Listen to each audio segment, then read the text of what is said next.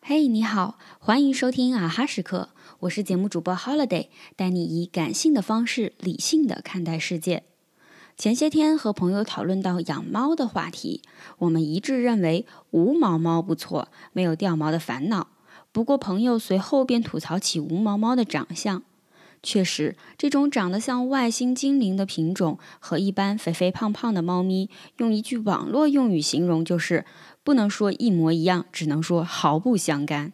连作为资深猫奴的我也表示，最初也想过养无毛猫，但除了价格，它那种打破普通人对猫认知的长相，成功的劝退了我。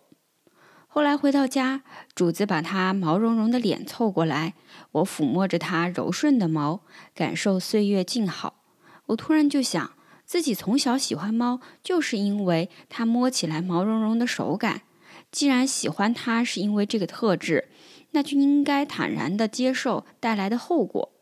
但事实上，我们常因为猫咪毛茸茸觉得可爱，而真正养了猫之后又嫌它掉毛、清理困难。我们喜欢猫咪活泼好动，而真正养了之后又嫌它跑酷抓沙发，一次次的抱怨让我们心生疑惑：为什么要承担这些？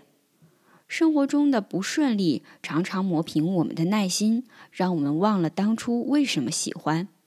持续更新节目很累，收听量和订阅量增长缓慢，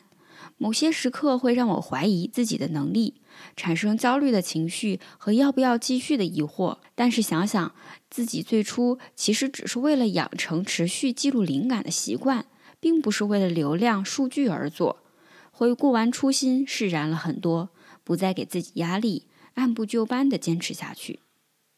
喜欢一个人也是这样，喜欢他的沉稳，却又会嫌弃他不善于表达；喜欢他对家庭的责任感，却又抱怨他不够洒脱随性。或许该时常回顾下我们最初喜欢的原因，别让曾经的喜欢变成讨厌和抱怨的理由。二零二一已经来到最后一个月，做年终总结的时候，顺便回顾一下初心是个不错的方法。